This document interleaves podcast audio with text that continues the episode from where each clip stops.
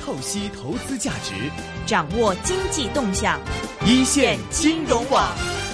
好的，现在我们电话线上呢是已经接通了海燕资本创始人也是基金经理黄志宏 Raven，Raven 你好，Hello Raven，嗯，Raven 今天来了一个大升哦，最近在市场方面看法是不是还保持乐观呢？啊，今天其实涨的原因好像也是啊有点。跟我们想象有点不一样的，因为我记得两个星期前咱们在讲说这个啊北水南下，其实呃六月份就五月份还是非常的多的，但我们其实留意到六月份其实至今为止的这个净买入其实是有在往下的一个啊趋势。趋势，而且上个星期啊其实我们自己观察下来有几天还是净卖出的，啊所以我们觉得这个嗯。我们相对来说，从一个资金流流入的角度，我们觉得是呃要观察多一段时呃时间。但从今天的这个收市来看，这个恒指也是已经靠近了这个两万六了，所以也看来大家都挺看好的。嗯，所以您觉得像这个这一轮，像今天这一轮升法呢，其实它反映的一个市场情绪，或者说呃，你有观察到什么样的原因吗？呃。具体其实什么原因，这个其实挺难说的。我觉得很多专家都觉得有有一些，但我们今天看的话，呃，毕竟今天其实 A 股也是做的比较好的，特别是大蓝筹股。然后从港股来讲。今天的就我们比较关注的小盘股里面涨的也有升呃跌的其实也挺多的，但今天比较做好的板块还是这个汽车，啊，吉利涨了三个点啊四个点，然后我们之前讲过的敏实集团今天也涨了三个点，然后我们最近其实关注挺多的啊一些像这个四 S 店，像宝马啊的四 S 店，像美东汽车啊，其实今天都涨得非常高，今天涨了十个点，所以也是挺。大家可能对汽车的这个。板块最近的兴趣应该是非常非常高。是，那我们讲板块之前，我们先来想大势方面。那可能你觉得像经过之前的一轮回调，我们跌穿了两万六，然后呢可能来到两万五千六附近这样一个位置，然后现在重新上攻上来，是不是代表市场在后续的情绪方面，你觉得会更加的积极或者正面一点的？嗯，我觉得可能我我不知道这样说对不对，但之前有我也看过有报道，大家在讲说这个，毕竟我们过多两个星期就要庆祝这个。啊，这个回归二十周年，回归二十周年。但我自己觉得，好像我们也不能因为这个 去去买买股票。我们看更加看重的还是啊市场的估值。那现在恒指虽然涨到两万六了，但其实估值还是相对便宜的，在十三倍的市盈率。嗯啊，比起美美国的十八倍，或者是跟咱们上证指数其实也是差不多的。嗯，所以我觉得还是。从估值来讲还是非常合理的，嗯啊，所以我们自己其实也没有基金也没有，就该买什么还是买什么，该拿什么也拿什么，也没有说因为这个呃涨了一点，然后我们就开始开始。啊，卖卖股票这样的一个情况出现。OK，呃，那刚才这个 Raven 有提到了，说这个今天汽车板块表现很好了。那你在原因的分析上，会不会觉得二三三三长城汽车会是拉动最近汽车板块上升的一个因素呢？最近，最因为最近很多人都在讲逼空，对吧？对。之前毕竟啊啊，几个星期前在香港有一轮的这个啊卖空报告有出来啊，包括这个做沙发的一个叫敏华。华对吧？这是混水几个星期前在香港，呃，出了一份报告，所所指控的一个公司。然后长城也，长城汽车也给人家一个感觉，就是说有一个逼空。为什么逼空呢？就之前很多人不看好长城汽车啊的这个，就它的呃，其实市场份额是一直在掉。对吧？但最近大家又在憧憬它的新一个，就是这个叫呃胃的一个新的一个产品是啊的上市，所以大家也在看说，究竟国产品牌能不能突破这个呃十几万甚至到二十万一个单价的一个 SUV 的一个产品，所以这个市场有这样的一个从一个一个期望在那里。啊，但其实我们作为基金很难去判断啊，这个究竟这个车会怎么样，对吧？会卖的怎么样？所以这个我我们自己是还是不敢，可能胆子比较小，不敢 去碰这个长城汽车。OK，因为其实我在像微信上面，我有关注一些这个内地的一些公众号嘛。那么看到有些很多的文章呢，感觉虽然说它不代表一个官方的意见，但是我感觉上面的风向性很明显。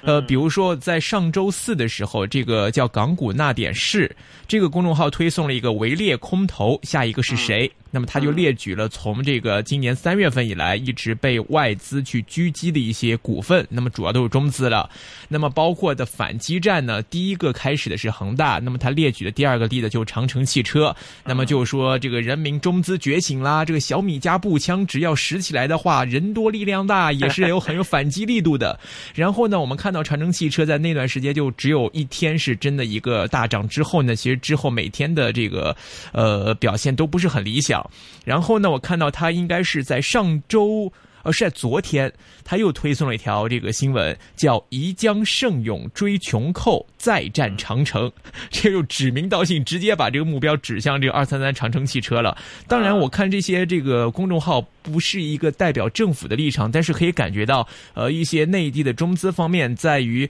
呃，对于这些在港股战场上的这些这个战役啊，他们的这个观点呐，或者他们的这个激情啊，能感受到一些，就是在这个战场上不服输啊，或者是这方面的感觉了。啊，这个我个人还是因为您讲的应该是格隆会的公众号对吧？这个还是这个啊，我个人还是。保保持一个比较中立的态度吧。嗯嗯。您刚才讲的长城上个星期一涨百分之二十一，那天其实有五亿的交易量，就五五亿的股票交易了。但今天其实只有八千万，所以也不算是，就比起五个亿还是相差很多的。是。所以我觉得，呃，毕竟在香港来讲，还是啊，毕竟还是机构，就外资的机构投资者比较多，所以虽然呃。港股通下来的力量是越来越多了，但我相信，如果股票涨得很快的话，这个因为毕竟很多外资都是有自己一套比较规划的一些呃，什么时候，比如说到了它的价格，它就开始卖股票啊，或者是买股票。我觉得还是走这个机构路线的会比为主。那当然，如果在小盘股方面，可能会更加容易。比如说，从现在，嗯，这个微信公众号啊，这个比较发达，可能在小盘股方面可能会啊达到的影响会更加高。这个也也在这里也，因为我们基金也会在一些公众号上面发一些我们自己看好的文章，所以我觉得。这个也是，就是在互联网时代，这个呃，投资者也好，这个散户投资、资机构投资者、散户投资者都可以通过这些平台得到最新的消息、信息、公司的一些信息。虽然不是官方的，是，但也可以更加好的去做一个投资决定。所以我觉得还是好的。但长 城来讲，我不觉得是因为这个呃呃这个他们推的一个令到这个。呃，一个逼空的一个情况出现，是就感受一下风向嘛，感受一下这个舆论的气氛跟风向。那么在你们基金的操作里面，比如说像看到长城汽车是出了这些事情了，然后你们是没有考虑去部署长城汽车，反而去考虑部署了一些汽车股，是吗？这方面的逻辑思路或者是部署手法可以说一说吗？啊，可以，因为我们比如像长城，我觉得。等到我们看得到，因为我们毕竟想看到一些比较实实际的东西。嗯，新车款其实真的很难去判断，因为特别是长城，它过去几年其实也一直想在这个从，因为国产品牌都是十几十万左右的一个平均价，是从中往上其实是很难去做的一个事情，所以这这也不是他们第一次尝试了。嗯，所以这个的话，我们其实没有很好的一个怎么讲去。判断能力说这一次会不会成功？换了一个品牌，消费者对这个会不会接受也是很难讲。那我们自己在汽车之家也看了一些呃民调，虽然这个呃样板其实不是特别的大，对吧？就几个几十个网民、几百个网民这样的一个一个情况，但我们感觉下来不是那么好。嗯，但这个只是一个一很很单。比较单一方面的一个调研，但比如说像今年宝马做得好，其实这个是呃宝马自己也在讲，这个您您如果我我们去访谈了这个经销商，他们一致回来都像，其实宝马今年是卖的是真的挺好的，嗯，就算五系新的五系还没有推出之前已经很好，那我们再看五系那个，因为我自己可能也是对对宝马的汽车也关注了很长时间，我觉得真的很漂亮的一个车，而且它。品牌是在这里，它跟长城不一样，长城是想推一个全新的品牌、全新的渠道。那宝马不是啊，宝马一直在国内就做得非常棒，对吧？嗯嗯啊、去年因为奔驰啊、北汽啊也下了利税，奔驰去年推了新款做得比较好，但宝马其实还是令我们感觉是风险这个执行执行风险方面会相对来说低一点。嗯，明白。所以你们都会重点在这个像在选车厂车牌呃，就是车的这个品牌方面。那像经销商方面，你们的选择呢？啊、我们其实很喜欢呃，刚才其实有提到一个一二六八啊嗯，叫做美东汽车，他们主要主打的其实就是宝马，嗯，在二三线啊、三四线城市的做经销商这样的一个布局。那在二三线城市，其实宝马在每一个城市只会授权一到两个这个四 S 店。嗯那这个其实对于我们来讲是一个觉得非常好的一个事情，因为最怕的就是你突然间呃。因为比如说，宝马觉得做的在这些城市卖的好，突然间增加它的这个经销 4S 店的量，嗯一下子就会变，他们之间会成为一个竞争对手，对所以我这是我们不希望看见的。嗯，那美东其实我们觉得是比较呃，我们自己比较看好的话，就是因为它其实它有这个议价能力。当你只是每个城市都有这个一到两个 4S 店的时候，还是能够这个满足当地消费者，对吧？没有过分的这个竞争，所以我们觉得嗯还是挺好的。而且估值的话，现在看二零幺七年，因为我们估计今年会比去年是一个很很大，大概是起码百分之三十的这个盈利的增长。我们觉得现在的今天用今天的价位是十倍的 这个市盈率，我们觉得还是合理的。OK，明白。那么汽车股我们先聊到这里啊。今天嗯 Raymond 其实有准备给我们推荐介绍一支吧，这个一五七五是吗？对，这是一个呃，二零一七年一月份刚刚上市的公司。嗯呃，大家可能最近也听到这个呃，就是被之前被混水攻击的那个公司叫做敏华，就是是中国呃对美国出出口这个沙发算是敏华是最大的。然后呃，这个慕容控股其实是幺五七五，它是美呃敏华之后第二大的一个沙发出口商。嗯，那我们觉得这个公司因为刚上市，市值目前也只有十六个亿港币，是非常小盘的一个公司。我们觉得嗯看下来还觉得不错，所以觉得还是希望大家能够关注。我们自己基金也也也有这个公司的股票。嗯，对它的业务方面具体的情况怎么样？啊、其实一直来过去啊、很多年，他们一直是做这个我们叫 OEM，就是帮啊、外国的知名品牌去生产，然后出发，对吧？啊、批发给他们。但其实过去几年他们做的一个事情，我们也是比较看好的。他们呢，其实呢是开始了自己的一个零售业务，从 OEM 贴牌的这个模式转为了我们叫做 OBM。啊、就是有自己的自有品牌，OBM 的意思就是 Original Brand 的一个生产，所以因为自己有了品牌，那我们觉得这个是推动这个利润率能够能够增长的一个非常大的一个动力。那我们看到，其实二零幺六年。因为有了这个转型，它的毛利率从这个二零幺五年的百分之二十，做沙发其实能做百分之二十的毛利率已经挺高了，它一下子涨增长到了百分之二十六。啊，我们觉得这个主要的原因还是因为他们转向了这个自有品牌，啊，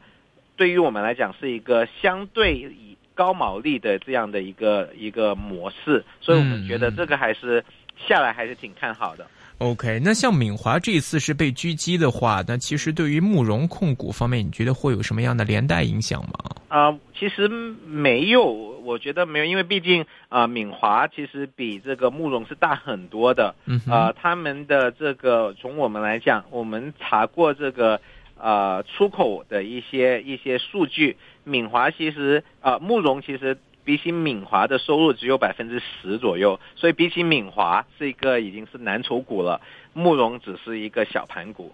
嗯，所以你觉得慕容控股的这个空间里面还是很大的？是的，呃，大家因为现在慕容控股估值大概在十七倍的市盈率左右，嗯那敏华虽然大很多，呃，在还没被浑水做做空之前，大概是二十倍的这个市盈率左右。那它在